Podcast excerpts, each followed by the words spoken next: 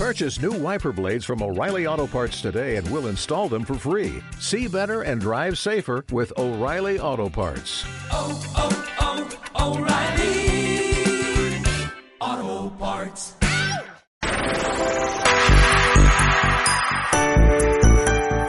Poliradio en las mañanas. Es Poli.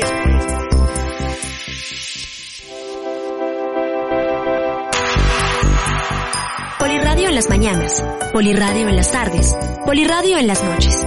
Escucha Poliradio.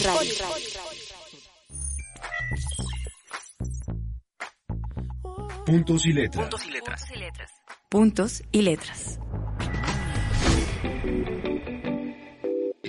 El programa cultural del Sistema Nacional de Bibliotecas del Politécnico Gran Colombiano. Actualidad. Música, Cine. debate. Puntos y letras. Puntos y letras. Puntos y letras. Por Poliradio.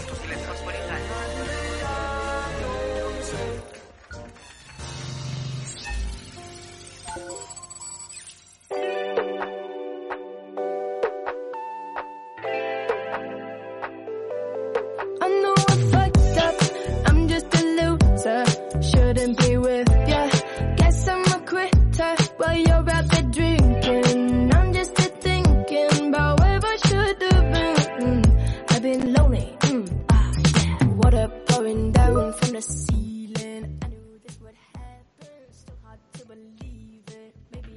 Hola, hola amigos, bienvenidos a otra emisión de Puntos y Letras, el programa del Sistema Nacional de Bibliotecas SNAP, como una iniciativa para trascender de las estanterías hasta sus cerebros y rellenarlos de cultura, actualidad, debate y difer- diferentes temas interesantes como el que trataremos el día de hoy. ¿Y qué tema es ese? Pues imagínense que durante décadas, tal vez eh, la mitad del siglo pasado nos debatíamos entre diferentes formas del arte como el cine, si lo que iba a trascender después de mucho tiempo para amenazar nuestra existencia iba a ser un meteorito o tal vez una guerra o tal vez una catástrofe natural de magnitudes inimaginables o simplemente una pandemia pues resulta que fue esta última la que reclamó el 2020 y con seria amenaza de reclamar también el 2021, por lo menos para nosotros. Y después de mucho tiempo en el que aparecía que fuera una película de ciencia ficción, nos encerramos en nuestras casas temerosos de recibir un golpe virulento de parte del aire, de parte del aliento de las personas, del contacto físico con otros, y nos enviaran al otro lado antes de tiempo supuestamente. Entonces, todo se detuvo, la economía, la educación, el entretenimiento, y entramos en una especie de mengua que recientemente está llegando a su fin, no sin antes eh, quedar ese pequeño vestigio de que estamos arriesgando nuestra vida para poder recuperar un poco el ritmo de la misma vida que estamos a punto de perder, pero que es mejor vivir trabajando y haciendo lo que tenemos que hacer para sobrevivir que morir encerrados. Entonces, no sabemos si estamos contra la espada o contra la pared o contra las dos. Entonces el tema de hoy es la nueva normalidad o es una normalidad ficticia. Hola Ricardo, ¿cómo estás? Hola Antonio, ¿qué tal? Un cordial saludo para todos. A John Alexander Rodríguez, muchas gracias por estar siempre con nosotros en el excelente sonido y la conexión y producción del programa. Pues no sé, es que inclusive eh, yo hoy el día de hoy y después de escucharlo a usted, estoy sigo abrumado, o sea, no sé, hay- por lo menos yo tengo una sensación tan, tan rara, no sé si vamos bien, si vamos mal, qué nos pasó, como que lo- los acontecimientos de este fin de semana como acrecentaron más aquellas dudas, aquella, aquel temor del cual usted habla, y no sé si es que no estamos preparados o si nos, nos acostumbramos tanto al encierro, nos acostumbramos tanto a estar sumidos eh, eh, bajo cuatro paredes, enclaustrados, que ya la distancia social nos da miedo, ya subirnos a un bus nos da miedo, ya inclusive hasta salir a la calle da miedo. Entonces, ¿será que no estamos preparados para ese, eh, para ese regreso? ¿O teníamos tantas cosas reprimidas que se utilizan simple y llanamente cualquier distracción o cualquier hecho aislado pero importante para, hombre, para desbocar todos esos sentimientos que tenemos? Entonces, pues hoy esperamos pues dar nuestra opinión y tener también eh, conocer los puntos de vista de nuestros compañeros y panelistas de que pues cómo va a ser esa normalidad normal que esperamos eh, pues tarde o temprano se, se mejore y llegue a una, a una pronta solución o no. Laura, muy buenas tardes, nuevamente bienvenida a Puntos y Letras y qué sensación tiene respecto a lo que vamos a tratar el día de hoy. Uy, yo creo que volver va a ser una experiencia traumática, la verdad. O sea, empecemos porque llevamos mucho tiempo encerrados y Dios, estos fines de semana he tenido la oportunidad como de salir, hace mucho no lo hacía, a un centro comercial, a un restaurante y en realidad me ha parecido traumático. O sea, como acercarse, sentarse en un restaurante y ver que todo el mundo está sin el tapabocas o como igual con la distancia, pero pues estamos comiendo. No sé, me ha parecido como mm, complicado porque igual uno se acostumbra a todo, ¿no? Al principio era Dios, queremos salir. Ahora es cómo vamos a hacer para volver, porque está, está asustado. Además, porque la gente tampoco, o sea, la gente cree que es que ya se acabó el coronavirus. Y no, esto es un ya sálvese quien pueda, ir, porque, o sea, esto no se ha acabado y puede volver a con fuerza y no sabemos qué va a pasar. El hecho de, de cuidarnos nosotros también quiere decir que pues esperamos que los demás se, se cuiden ellos y, y nos ayuden a cuidarnos entre todos, ¿o no? Diego, buenas tardes. Eh, Ricardo, muy buenas tardes. De verdad que un saludo para todos y es rico invitarme, haberme invitado a, esta a este para el programa radial de la biblioteca muy importante. Sí, Ricardo, desde acá, desde la ciudad de Medellín, eh, ayer estuve dando una vuelta y realmente es como, sí, ya ve uno como toda la normalidad, pero todo el mundo con tapabocas y pues en el día, porque en la noche sí como que se quitan el tapabocas para tomar, ¿no? Es muy fuerte lo del trago también, entonces, pero sí, sí, ya como que uno se siente raro en otro ámbito. Sí, Ricardo se siente por aquí de la ciudad de Medellín y a pesar de que aquí la gente como que es muy unida y les gusta compartir mucho y hacen mucha rumba, ¿no? Entonces, es lo que está sucediendo acá en la ciudad. Muchas Iván, gracias. buenas tardes. Y mm, usted como padre de familia eh, y como pues eh, vivir en una a- a- aquí en esta ciudad y ha vivido en carne propia, digamos, lo de lo de los disturbios y todo, esta normalidad la esperábamos así. ¿Cómo está? Buenas tardes. Muy buenas tardes a todos los de la mesa de trabajo. Buenas tardes, Ricardo, Antonio, todos los panelistas que se encuentran el día de hoy. Sí, claro, Ricardo, realmente pues esto, eh, eh, yo, yo digo que lo que aconteció hace, digamos, la semana pasada era como algo ya reprimido que se tenía que manifestar y la gente manifestó por sus derechos y, y obviamente acoplaba ante todo lo que ha sucedido durante todo este tiempo de que hemos estado en la casa, claro, la incertidumbre va a ocasionar y, y como lo expresa Laura, eh, eh, va a haber un momento en que nosotros como seres humanos sí vamos a requerir de como de cierta sentirnos como nuevamente reactivarnos frente a todo lo que hoy en día tenemos que hacer, salir a la calle y de alguna otra manera eso también nos va, nuestra mente juega un papel muy importante en eso, ¿no? Yo diría. Y pues de alguna otra manera nosotros también tenemos que como habituar, volverla habitual a que nuevamente podamos volver a salir y a cumplir todas nuestras, nuestras labores como, como personas de bien que somos, ¿no? Eh, entonces, tras eh, casi 180 días de encierro, eh, la nueva normalidad de salir a la calle, vamos a hacer entonces nuestra, nuestra primera corta pausa y ya con Antonio y los demás compañeros vamos a entrar entonces a conocer nuestros puntos de vista con la pregunta, eh, ¿la vida seguirá igual? Bienvenidos entonces a Puntos y Letras que sigue así.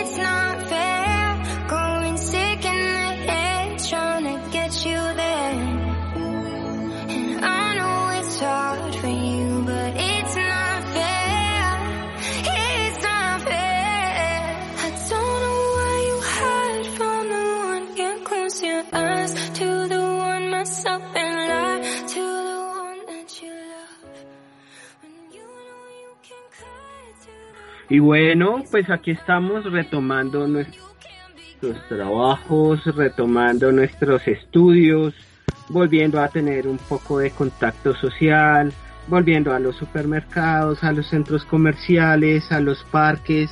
Ya los colegios están pensando en, en abrir, las universidades ya poco a poco empiezan como a, como, como abrir los espacios para que las personas vuelvan a, a las aulas de clase. También eh, existe el teletrabajo y la opción para las personas que todavía no se sienten psicológicamente listas para salir. Por ejemplo, yo miraba una noticia de la Universidad de, los, de la Sabana en donde decían los que quieran venir a las aulas pueden hacerlo, pero los que no se sientan capaces pues pueden seguir en la educación virtual. Y muchos, muchas empresas aún mantienen a sus empleados en teletrabajo, otras sí ya alguna, algunas funciones de la empresa las están haciendo ir presencialmente. Ahí lentamente estamos recobrando la calma, pero es una calma suspendida, ¿no? Porque ya el tapabocas hace, hace parte del outfit diario entonces el virus en cualquier momento aparece y bueno, muchos de nosotros tenemos la duda, bueno, ¿será que soy asintomático? ¿Será que ya me dio y no me di cuenta? ¿Será que, que, esta cosa no me ataca tan fuerte a mí? Pero entonces aparece la pregunta, pero es que yo no vivo solo, entonces están mis papás y entonces están mis hermanos y entonces será que si yo se los prendo a ellos entonces me convierto en un asesino y entonces empieza esa cuestión moral y ética al mismo tiempo una pregunta en el fondo que yace durmiendo de si estas cosas es tan, tan así como dicen que pues es- es- esto apareció de la nada, en menos de dos meses ya estábamos confinados, eh, no sabemos la causa, que sí, que fue que en China que se comieron un pangolín, que se comieron un murciélago, eh, las teorías conspirativas abundan en este momento, eh, no sabemos a quién beneficia a largo plazo esta pandemia. Lo que sí puedo decir a, grandes rasgos es que no vamos a ser mejores personas porque esta no es una crisis tan, tan profunda. Eh, o sea, todos pensamos que va a ser una crisis lo suficientemente profunda como para ser mejores, pero necesitamos algo más dramático, según parece, y seguimos siendo una raza bastante convulsionada y aversiva hacia las demás formas de vida, incluso hacia nuestra misma forma de vida. Entonces no somos mejores. Es más, el riesgo está en que tal vez podamos ser peores. Sí, total. Yo creo que era lo que decíamos al principio de los programas cuando recién empezamos la cuarentena, que decíamos vamos a mejorar, qué tipo de llamado de atención por la naturaleza es este. Y todos yo creo que empezamos a hacer una mano de teorías de no qué está pasando, pero ya llega un punto en el que, o sea, esto es un barril sin fondo. No vamos para ningún lado y, tam- y no vamos a llegar a ningún lado si la si la si el pensamiento no cambia. Y esto que fue tan denso que mató a tanta gente y que apenas vamos saliendo de a poquitos y esto no quiere decir que el coronavirus haya acabado, vuelvo y repito, nos tenemos que cuidar porque si no vamos a volver de cero. No sé a dónde vamos a llegar, o sea, esto no nos ha cambiado ni nos va a cambiar, entonces ¿qué necesitamos? Ese, ese, ese es el, el, el cuestionamiento y ese es, digamos, el punto neurálgico no solamente de esta, de esta charla, sino de lo que va a pasar. Mire que Antonio decía que aparentemente esto nos iba a servir para ser mejores personas, para reflexionar, para tomar conciencia que no somos no solamente nosotros, sino con las personas que convivimos. Pero a veces yo pienso, Diego, y ahorita sigues tú, que realmente la situación es, es, es grave porque hay mucho miedo, hay demasiado miedo. El solo hecho de volver a salir a la calle, el solo hecho de, de volver a tener contacto con las personas, de, de, saber uno, bueno, cómo va a ser mi sitio de trabajo, cómo voy a regresar a él, cómo será tomar nuevamente un bus, cómo será nuevamente encontrarme con mis compañeros y no tener, digamos, el, el, eh, cómo demostrarles mi afecto en una situación después de mucho tiempo de no haberlos visto, sino con una mirada de ojo, con un puño o con un toque de codo. Eso realmente nos cambió la vida, nos cambió la vida. Yo creo que esperamos que para bien, pero Diego y después sigue Iván, yo creo que es realmente eh, difícil de determinar el por qué cuando tenemos la oportunidad de ser mejores personas, de tomar conciencia, lo que pasó el fin de semana, de, semana anterior demuestra lo contrario. Sí, Ricardo, sí, tienes toda la razón. Ricardo, eh, por, por, lo menos lo que está pasando, eh, lo que pasó en Bogotá, es pues, pues según uno está pues eh, en diferentes opiniones, eh, el mandatismo no va conmigo. Se pueden hacer protestas, pero no en esa forma. Aquí también sucedió, estuvo muy fuerte, estuvo muy fuerte aquí en Medellín, también trataron de, aquí un cajero lo volvieron una nada, sacaron la plata, entonces, pero lo que tú decías Ricardo, sí, todo, todo ha cambiado, eh, no sé si por zonas, por lo menos aquí en la ciudad, yo, yo estoy en una parte como altica de, de Medellín, y uno hacia, hacia la parte de, del sur, que es un poquito más como la consciente de utilizar eh, todo lo que es el tapabocas, eh, sacar protocolos. Eh, hacia la parte donde yo vivo son como más folclóricos. Entonces no sé si hay conciencia con los mismos ciudadanos de las diferentes ciudades del país. Entonces uno como me comienza a pensar, oiga, ¿qué, qué ha cambiado? ¿Qué está pasando? ¿Cierto? Y lo que también me decías, Ricardo, de, pronto aquí yo tengo familiares en Bogotá y hace como falta, bueno, ¿qué, ¿qué, van a cambiar? ¿Qué van a hacer? Mi mamá está más viejita, no más viejita. Cuando la vea, ¿qué va a pasar? ¿no? Siempre esas preguntas. Pues uno lo hace en videoconferencias y la ve, pero sinceramente uno eh, piensa, bueno, ¿y cómo estará? ¿Será que tiene más canitos que yo? Entonces, sí, sí, todo ha cambiado, todo sí ha sido un cambio. Sigue, Iván. Claro, claro, Dieguito, y muy bien lo que dice también Antonio de que pues hoy en día las empresas se tienen que preparar, no solo en la parte de bioseguridad, que eso es algo muy importante que se debe aclarar, pero también cómo ellos van a preparar a sus trabajadores mentalmente en la parte de, de o sea, de, al momento de volver a ingresar, ¿sí?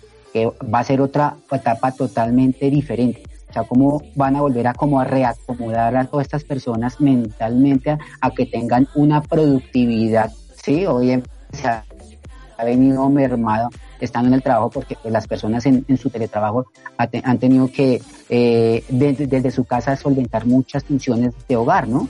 Y que pues salir nuevamente a volver a retomar una actividad laboral, a cumplir un horario, a cumplir unas funciones de alguna otra manera, las empresas tiene que ya no solo aportar eh, la parte, como lo dije, de bioseguridad, sino tiene que aportar algo ya más en cuanto a la parte mental, yo diría, porque eso es algo muy fundamental, la parte mental, tanto en las empresas como en las mismas universidades, ¿no? Que también tienen que llegar a ese punto de cómo van a hacer que sus estudiantes se sientan también eh, cómodos psicológicamente, ¿no? Y Antonio, gracias Iván y Diego y Laura. Antonio, eh, seríamos eh, muy pesimistas, o menos en mi caso, yo preguntándole a usted y a los demás compañeros, que si la vacuna no llega antes de 2022, ¿qué va a hacer de nosotros? ¿Seguiremos sin saber, sin un rumbo, sin un norte definido? Pues mira, la verdad es que yo siempre he sabido que la vacuna se iba a demorar, eso no iba a ser tan rápido. Sin embargo, yo creo, yo siempre pensé que la mejor opción era esta cuestión de la resistencia de rebaño para nosotros, los tercermundistas. Porque pues obviamente primero se iban a abastecer los países del primer mundo, Y además, bueno, dicen que la vacuna rusa ya fue avalada por una revista científica británica, pero desafortunadamente políticamente nuestro país no va muy a tono con las funciones rusas, entonces es muy probable que no compremos esa vacuna. Entonces, más bien nosotros vamos a esperar a que Estados Unidos tenga la bondad de enviárnosla a nosotros cuando ellos quieran. Pero ¿cuándo, tampoco- Toño? Perdón. ¿Cuándo, perdón? ¿Cuándo será eso? Eso demuestra que somos dependientes todavía de, de el imperio gringo, obviamente, ¿no? Pues claro, Colombia es el, Colombia es un portaaviones en Sudamérica, un portaaviones de, de la US Army en- en- en Latinoamérica y obviamente no vamos a hacer un contrato multimillonario con una firma china para que los gringos se pongan bravos con nosotros y después nos eh, se venguen de nosotros de alguna forma económica o política. Entonces nos toca esperar a que los gringos nos envíen la de ellos, que básicamente o es la de AstraZeneca o es la de Pfizer, pero esa ya sabemos que se demora hasta el 2000, finales del 2021. Entonces por lo pronto es encomendarse a sus dioses, a sus creencias, salir a trabajar, salir a estudiar, tratar de normalizar un poco su vida y abrazar la muerte, como decían en el gladiador. Si la muerte Ay, nos Dios da una mío, sonrisa, consejos. si la muerte nos da una sonrisa, lo único que podemos hacer es devolvérsela. Laura, entonces. y ahí va eh, la tusa de Toño. Laura, entonces nos vamos a, a abrazar a, a- a la muerte, porque pues de cierta forma, pues Antonio tiene cierta razón, nos toca es cuidarnos nosotros mismos, pero el cuestionamiento para usted, Laura, porque pues es la más jovencita del grupo, es ¿dónde está esa, eh, esa juventud que, es decir, qué valores ha adquirido, qué valores ha tenido, cómo los podemos llegar a, a explotar para bien? Porque en Europa, imagínate, ya a los estadios ya va a comenzar a entrar gente, ya las cosas más diferentes. Mientras que aquí yo creo que en lugar de, de ir hacia adelante, como que regres- retrocedimos algunos años. No, yo creo que vamos por pasos, ¿no? O sea, en Europa ya van súper adelantados porque es que ellos estuvieron en el pico cuando ni siquiera había llegado acá. O sea, íbamos como en ese proceso. Nosotros apenas otra vez estamos volviendo. Esto no quiere decir que se haya acabado, sino que más bien nos tenemos que cuidar y me parece a mí que esto va para largo y que nos tenemos que más bien es aprender a cuidar, que tenemos que volver a retomar nuestra vida, tenemos que volver a salir, pero con todos los geos del mundo. Pienso yo y he leído un poco que en algún punto el virus va a dejar de tener tanta fuerza y se va a convertir en como en una gripa normal.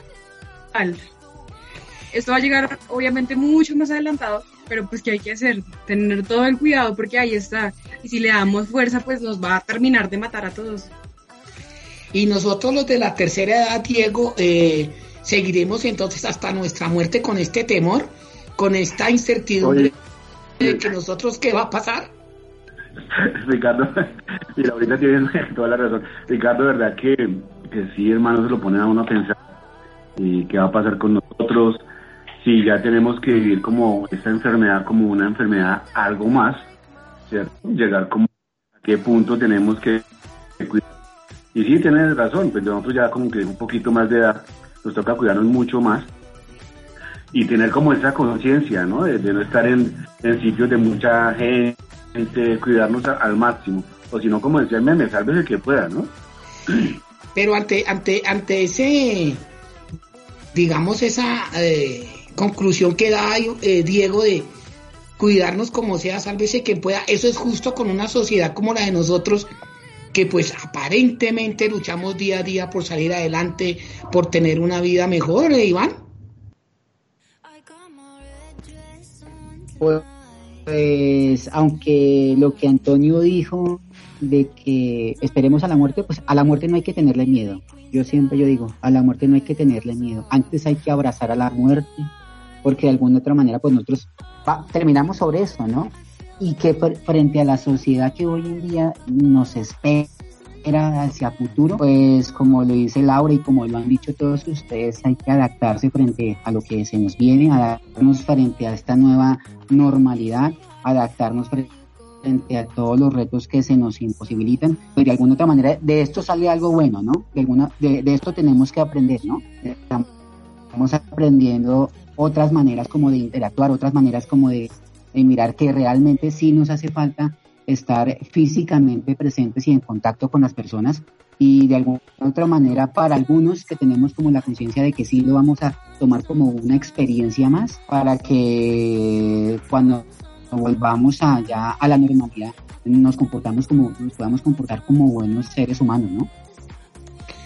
Somos unos cafres, eh, perdón esa expresión, Antonio, compañeros, porque pues todos hemos aquí dado nuestros puntos de vista y llegamos a, la, a una conclusión que sí, que nos estamos cuidando, que estamos tratando de salir adelante, que estamos en una sociedad pues con problemas, con muchos inconvenientes, pero que lucha, pero los, los, los hechos registrados la semana anterior y, y como vamos nos lleva a pensar así, Antonio, o, sea, o, o estoy utilizando un término muy fuerte. Mira, Ricardo, es que no son por, no son problemitas, o sea, no son hay unos problemitas que tenemos, no señor, o sea, son unos problemas de fondo sumamente graves, incluso que trascienden la frontera de nuestro país y, son mundiales, son problemas mundiales. Eh, esto de la corrupción en el país es una cosa crítica, es sumamente crítica. Esto de que las instituciones del gobierno estén coartadas de una u otra forma es crítico. Esto de que la policía del pueblo esté básicamente con una formación irrisoria que le impide ver cómo es que se trata a la gente a la que supuestamente tiene que servir es sumamente grave. Entonces, vea, eh, en este país hay mucha gente con hambre, mucha gente sin estudio, mucha gente aplastada por el sistema y esa gente es una pequeña bomba con dos pies que anda por la calle caminando. Esa gente está frustrada porque no ha podido conseguir sus sueños y entienden que muy seguramente nunca lo van a lograr. Esa gente tiene hambre, esa gente tiene ganas de derechos civiles, tiene ganas de derechos patrimoniales, ganas de educación para sus hijos, para de ganas de justicia. Y esa gente está caminando por ahí ganando menos del mínimo, rasguñando lo que puede para poder con su, pues, sobrevivir del día al día. Y pues cuando aparecen estas explosiones sociales, esa gente explota. Entonces la gente que dice, por ejemplo, cosas como, ay, es bueno protestar, pero no así. Pues sí, o sea, sería, o sea, lo ideal sería que todos protestáramos por la acera, nos abrazáramos y no hubiera violencia y no hubieran daños y nos escucharan súper fácilmente.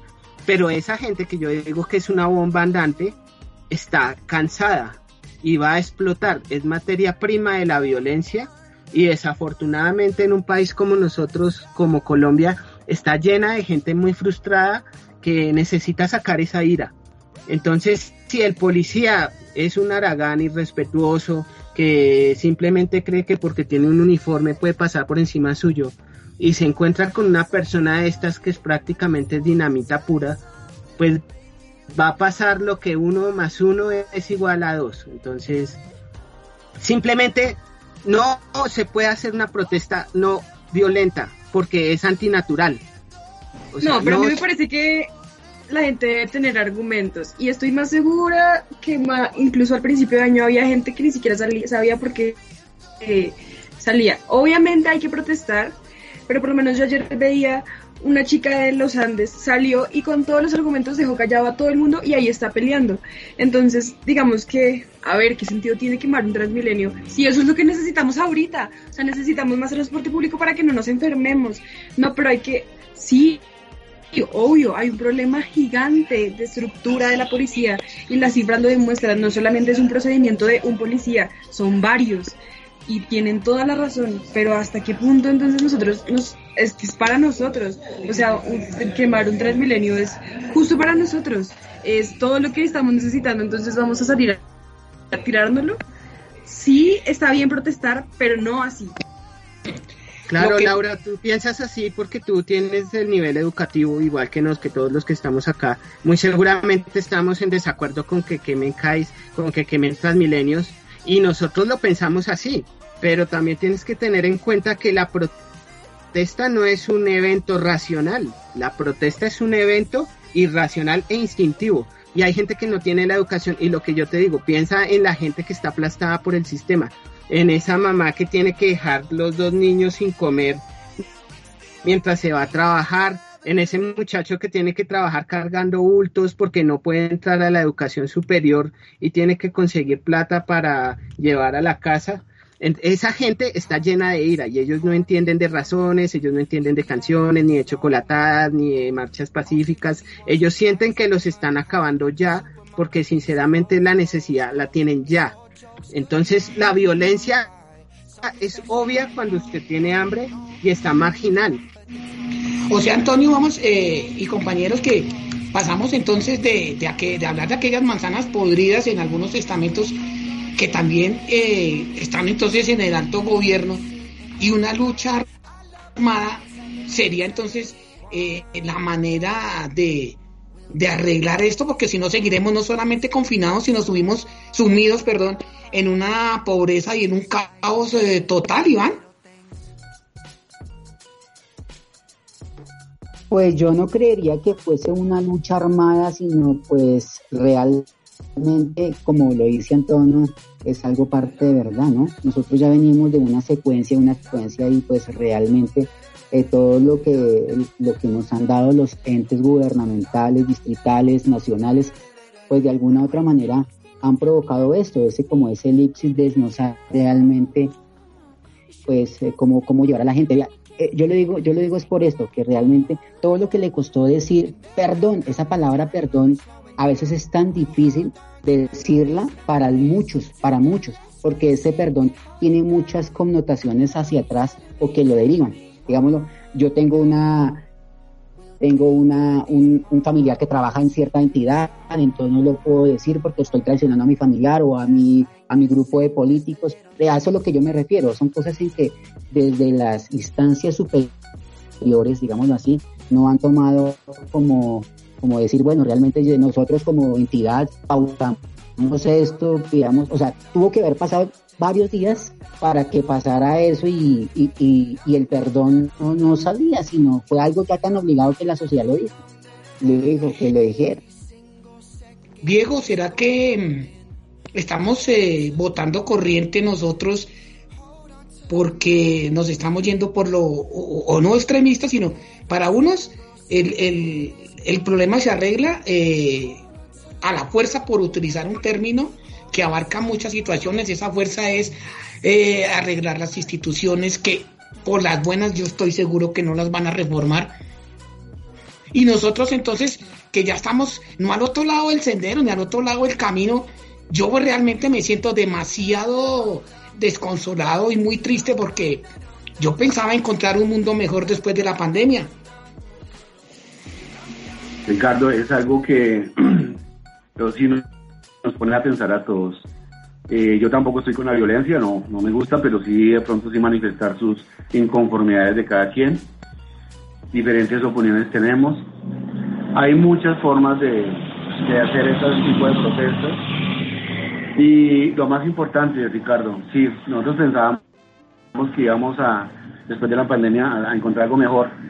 Y con esta comunidad tan grande que tenemos ahora de extranjeros en nuestro país, también nos pone a pensar otra forma, ¿no? Cómo quieren cambiar muchas ideas, muchas ideologías y cómo están compartiendo ellos en esta parte. Entonces, no afirmo nada, pero, pero ese es mi modo de pensar también. Y sí, Ricardo, pues ya uno, como usted lo decía anteriormente, somos de tercera edad y no sé qué vamos a dejar cuando nos vayamos si no somos conscientes en este país de hacer un cambio realmente. Ese es el, el, el, meollo, digamos, el, el problema de, de, de, todo lo que está sucediendo y pues eh, a los oyentes, a nuestros compañeros, a todos, pues los invitamos a que pues reflexionemos y pues cada uno eh, tomemos conciencia y que no se quede como básicamente todo y que bueno, se dijo esto, pero no, no se hizo nada. Yo creo que de alguna u otra manera cada uno podemos dar eh, ciertos aportes. Vamos eh, ya a hacer una, airear un poquito esta, esta breve contingencia, esta, estos breves momentos con una pausa y ya volvemos entonces con más aquí en nuestro programa.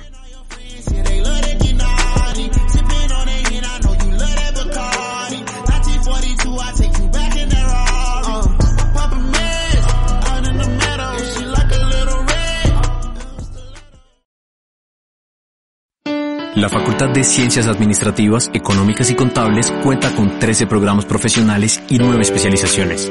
Te invitamos a ser parte de nuestras modalidades virtuales y presenciales.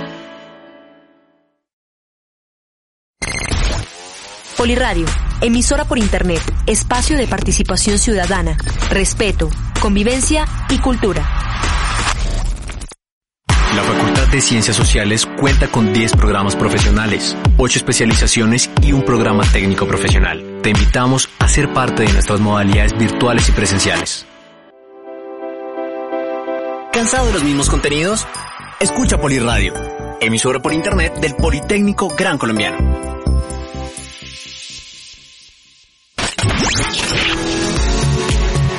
Hagamos leyenda. Ingresa a Poliradio, emisora por internet del Politécnico Gran Colombiano.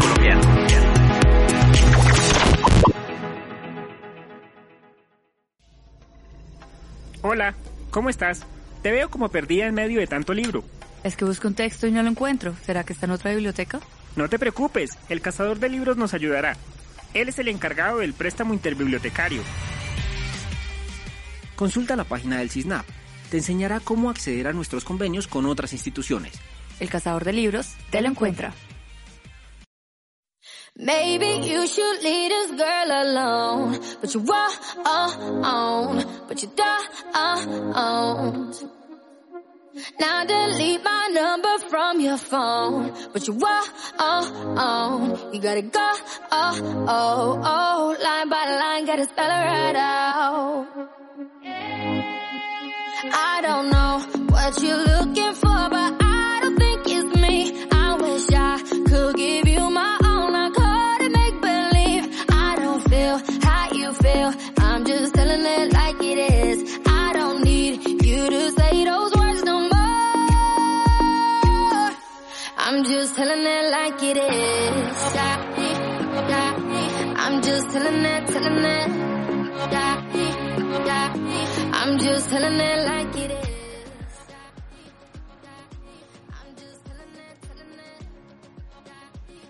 Bueno, bueno, y seguimos aquí en nuestro programa un poco existencialista, un poco fatalista, un poco positivista, mejor dicho, esto es como un como una sopa de menudencias bien llena de diferentes puntos de opinión. Y por supuesto con una invitada que acaba de llegar, una invitada de lujo, como ya los tenemos acostumbrados a ustedes.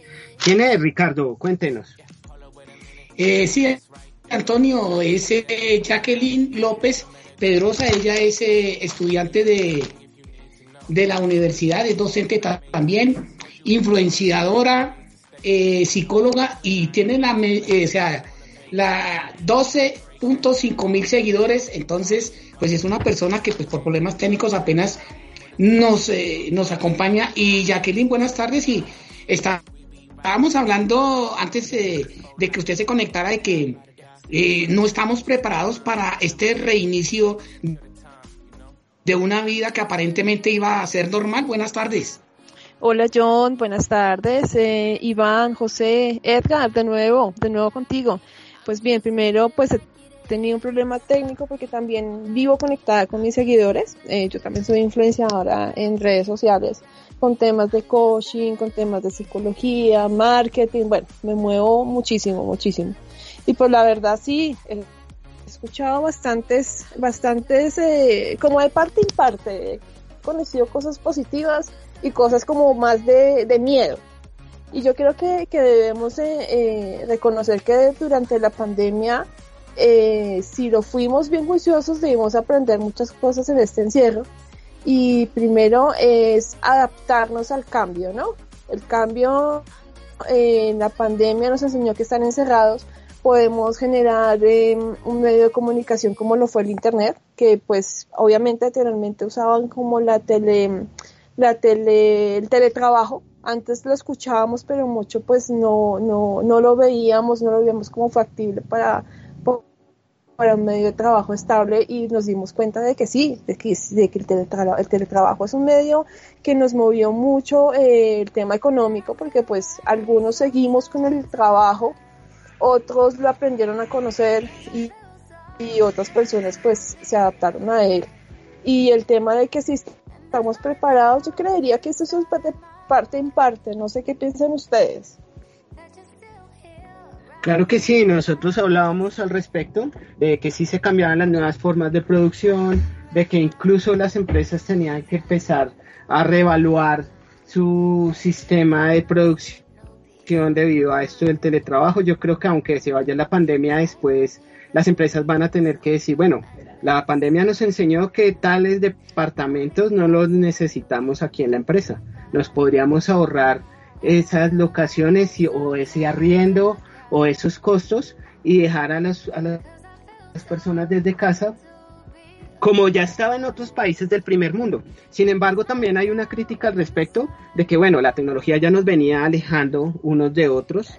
Entonces, es la clásica imagen de uno en una mesa con una persona en donde estaban comiendo y los dos estaban mirando el celular y ninguno se hablaba y que incluso dos personas que están en el mismo sitio se hablaban por WhatsApp. Entonces que el contacto humano se estaba eh, se está disminuyendo y que debido a esta coyuntura pues tal vez este, este problema de alejarnos corporalmente de las personas se eh, ahonde y al final en el futuro ya siendo extremos vamos a terminar todos con relaciones virtuales en la casa como en esa película del futuro en la que, que se llama Juez, en las que tenían relaciones sexuales por medio de unas gafas 3D. Entonces, queríamos ¿qué te parece esa visión de, de, del mundo que tenemos? No, yo creo que el mundo cada día va avanzando.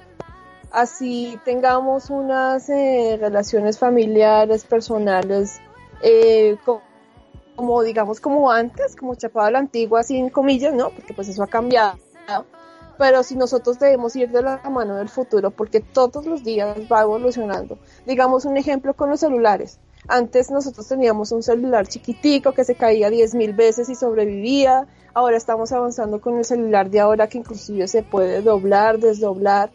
Eso es avanzando al futuro futuro, pero eso depende también de cada persona cómo lo vea.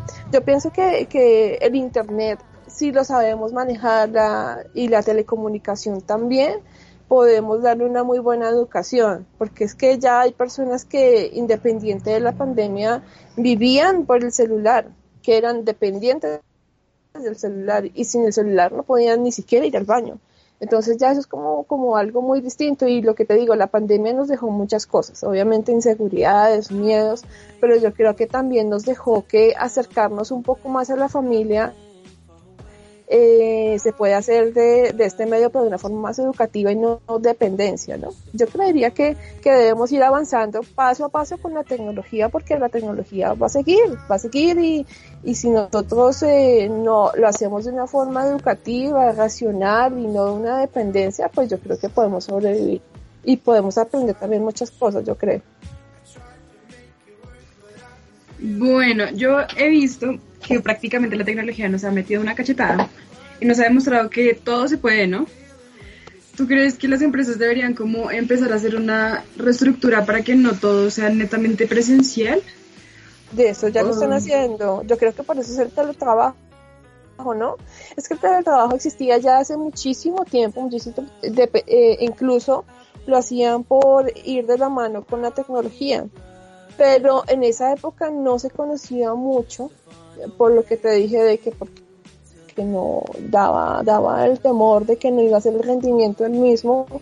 Y lo mismo inclusive con la eh, hablando de la educación virtual. Siempre inclusive he escuchado que no es lo mismo que no se aprende lo mismo pero lo que les dije hace un momento la tecnología todos los días va a seguir aumentando y va a seguir creciendo y, y nos va a dar como te dijiste hace un momento cachetadas enormes porque eh, nos, va, nos va a sorprender e inclusive vamos a dejar de hacer cosas que nosotros hacíamos manualmente. Entonces lo que yo creo es que eh, las empresas deben ir de la mano de la tecnología, pero también de la mano de que personas pueden aprender de ello y también pues no sin necesidad de despedirlas, yo creo. Pues yo tengo fe que pase eso, ¿no? Porque pues en algunas empresas pueden dejar algunas personas y cambiarlas por máquinas, por ejemplo. Puede pasar eso, pero no sé, Sí, eso, eso, eso, Jacqueline, es un, un riesgo que no solamente en esta pandemia, sino de hace muchos, muchos años se venía presentando.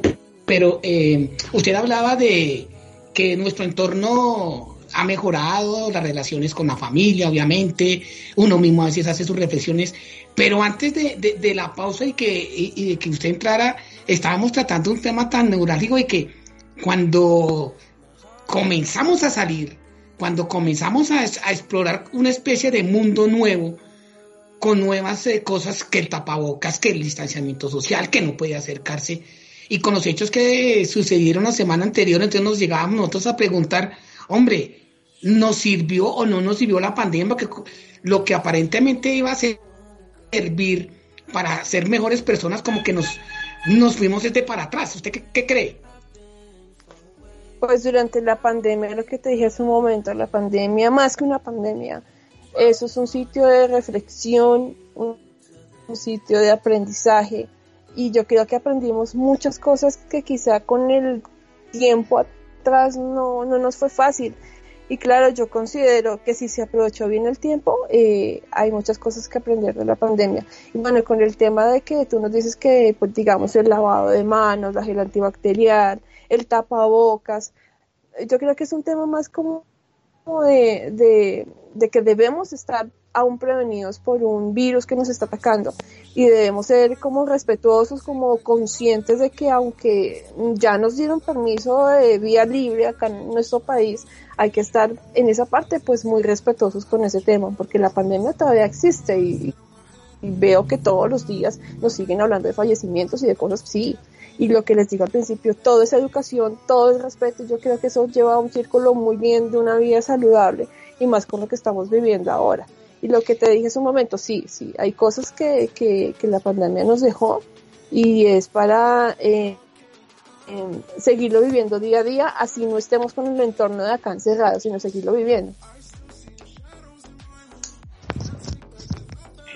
Sí, sí. Eh, y aquí también te quiero comentar que, que también la pandemia nos dejó y en ciertos, muchas enseñanzas nos está dejando, porque todavía no ha pasado lo que acabas de decir. Una enseñanza. Te interrumpo te interrumpo, una enseñanza enorme que nos ha dejado la pandemia, ¿sabes qué es? El duelo.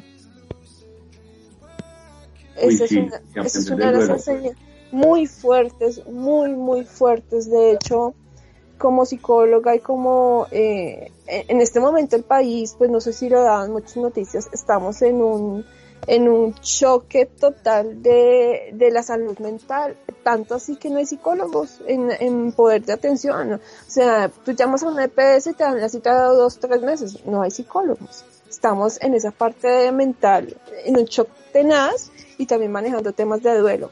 Perdóname, te interrumpo, pero me pareció importante eh, contar ese punto. Sí, sí, también para hacerte como que también dejó como muchas, muchas también muchas parejas se separaron dieron cuenta quién era y de una se separaron. Que nos dejó como en muchas partes del país esta pandemia. Entonces sí, mucho aprendizaje y mucha, yo creo que tener calma, las cosas, lo que tú acabas de decir también, llevar todos los protocolos al máximo y cuidarnos lo que más podamos, porque realmente tenemos que cuidarnos porque nos falta mucho para que la vacuna llegue aquí a nuestro país. ¿Cierto, Iván? Que es que hay especulaciones con el tema de la vacuna, la verdad, con lo que he podido salir y obviamente uno escucha en, el tránsito o, las personas que uno lo rodean. Hay especulación y desinformación. Ese es el problema. La desinformación nos desvincula de cualquier realidad. Que la vacuna la van a cobrar, que la vacuna es un negocio, que el COVID es un negocio, la verdad, al ver la realidad, pues tratar de que es un negocio, eh, eso es escalofriante, muy, muy escalofriante. Entonces, más información, créanme que esto sería mucho llevadero, la verdad, porque la gente está llena de desinformación y de temores. Y como sabemos, la comunicación va de boca en boca y eso se convierte en un, digámoslo así, como en un, huracán de desinformación con muchas personas y desafortunadamente poco noticias y machismo, yo creería. Entonces deberíamos estar como más informados, yo creería. Sí, sí, es verdad. Tiene toda la verdad. Y en este país que realmente somos muy folclóricos, ¿no? Jacqueline, somos muy folclóricos porque todo lo cogemos a veces como mucha, no le tomamos la seriedad que debe ser. Ah, sí, sí, sí, sí, lo que tú dices es muy cierto. Digámoslo, por el tema del tapabocas, el tema de lavarnos las manos. Yo creo que eso fue como al principio y después dijeron, no, ya esto ya pasó, bajemos la guardia, pero no. Esto es un virus que todavía existe, existe inclusive cuando nosotros salimos a la calle y nos dicen eh, desinfectarse los pies, está en el piso, está en el aire, está en las personas inclusivemente. Pero yo creo que lo que dije al principio es un tema de educación, que si no aprendimos en estos seis meses, créanme que aquí en adelante, o sea, no, no hicimos nada prácticamente el tema de la educación, el tema de, por ejemplo, la informática que tocamos en un momento porque la informática nos cambió las vías.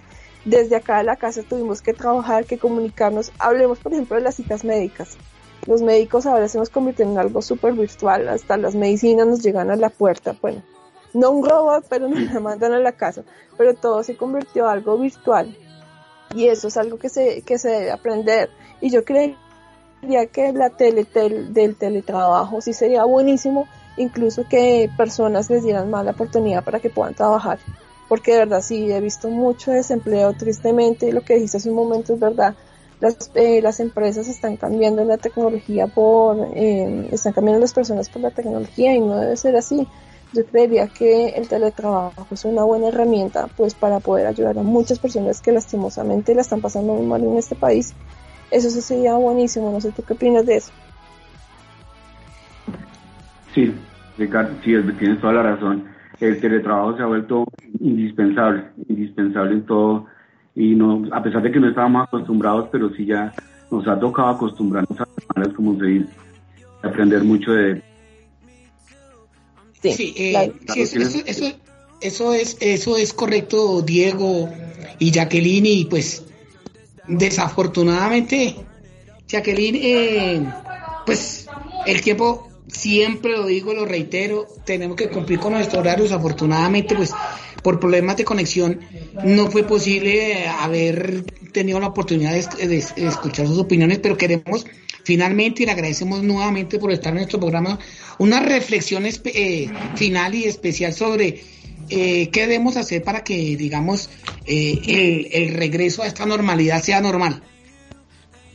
Bueno, el regreso está que, bueno, lo que tú dices es algo muy primordial y lo digo desde mi corazón. Seguir en familia. La tecnología no va a cambiar nada si seguimos unidos en familia. Tener mamá, papá, hermanos unidos. Esa es una bonita reflexión. Y lo importante es que la tecnología no nos rompa esa unión pues lo digo por experiencia, eh, yo perdí a mi mamá hace un mes y no saben cuántas cosas quisiera hacer en familia o más de lo que hice, pero yo creo que una bonita reflexión es que la unión familiar, que no le rompa ninguna tecnología. Esa es como mi reflexión y más ahorita. Porque lo demás se consigue. Sí, claro, por eso usted inclusive nos hablaba de duelo y aprender a manejar eh, esos momentos tan, tan dolorosos que la vida y más en esta época nos, nos presentan. Jacqueline, muchísimas gracias por estar en nuestro programa y, y sea el momento para reafirmar nuestro agradecimiento porque siempre usted es la persona que a través de sus redes y a través de todos esos medios de comunicación que tiene siempre está pendiente de lo que nosotros hacemos y esperamos pues tener la oportunidad de en otra ocasión pues contar con, con su presencia nuevamente. Muchas gracias. Claro que sí, y te dejo en el tintero el tema del duelo, sería súper poderlo manejar en, algún espacio de tu programa, claro que sí. Cuenta conmigo siempre. Listo, Jacqueline, muchas gracias, muy amable. Antonio, aprovechemos estos últimos momentos que nos queda para contarle a, a, todos nuestros oyentes, nuestros usuarios, los eventos que tenemos para esta semana. El, el foro, el, perdón, el faro eh, de cine, teniendo como, como base que se va a realizar en Barizara Santander un festival que es sobre eh, cine ecológico y nosotros tenemos entonces este jueves un evento muy importante, Antonio. Claro que sí, los invitamos a todos a que, bueno, eh, hagan parte de este proyecto que se llama el Cine Foro El Faro, en donde van a poder ver películas, aprender de cine, pero no solo con esos intelectualoides en donde las personas tienen una reunión, una reunión de amigos en donde todos vamos a poder aportar, vemos un cortometraje, aprendemos, aprendemos cómo se hace la coyuntura política y social de acuerdo a la película y pasamos un rato agradable hablando de cine. Generalmente uno creería que uno tiene donde hablar de cine, pero créame que a veces uno con los amigos solo habla de puras banalidades y uno no se da cuenta, pero a veces una buena conversación sobre algo cultural le puede abrir a uno el panorama. Entonces este jueves a las 5 de la tarde por Teams, inscríbanse en el, eh, Biblioteca Poli en Facebook, ahí está el enlace para inscribirse y los esperamos. Y gracias. E Iván, también entonces eh, nosotros eh, la semana anterior comenzamos con otro ciclo, un ciclo de webinars, ¿no? Eh, a través de nuestro Snap Lab. Entonces, eh, ¿qué, ¿qué podemos también decir a, los, a, nuestros oyentes y a los usuarios de la biblioteca que vamos a seguir con esos, eh, con esos eventos, Iván, brevemente? Claro, sí, Ricardo. Eh, también invito a toda la comunidad gran colombiana a que entre a la página del Poli, opción laboratorio digital. Ustedes van a encontrar dos módulos que son los webinars, los crear innovar. En, en los webinars van a aparecer las fechas y los días en que van a ver los próximos como usted lo mencionó. La semana pasada tuvimos al profesor Oscar Roballo, él pertenece al área de investigación y a, y a su vez también en el peso de, de la institución que abordó más de 106 eh, artículos en la base de referenciales Scopus, entonces eso es bueno que lo sepa todos los estudiantes y que también invito también a todos a que participen, a que conozcan, a que conozcan este que no solamente solamente para los docentes, sino también para los estudiantes que quieran ellos exponer, en este caso, lo que ellos están investigando o lo que ellos están realizando.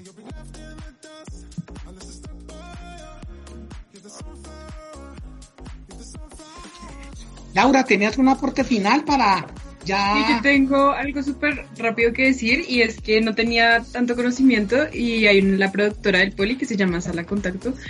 Estoy viendo y está subiendo datos tan interesantes que me gustaría, se los recomiendo para que vayan y lo vean. Está en Instagram como Sala de Contacto y están subiendo datos como de toda la carrera del Poli, de los medios. Mejor dicho, súper impresionante, me gustó un montón y se los recomiendo.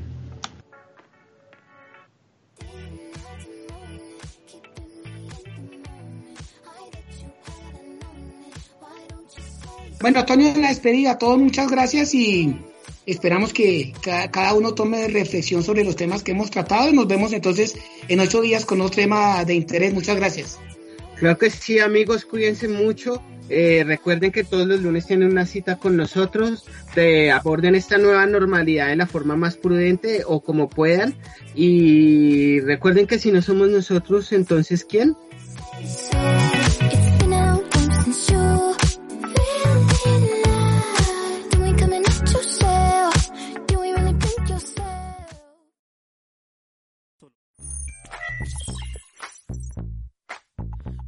Puntos y letras. Puntos y letras. Puntos y letras. El programa cultural del Sistema Nacional de Bibliotecas del Politécnico Gran Colombiano. Actualidad. Música. Cine. Debate. Puntos y letras. Puntos y letras. Puntos y letras. Por Poliradio.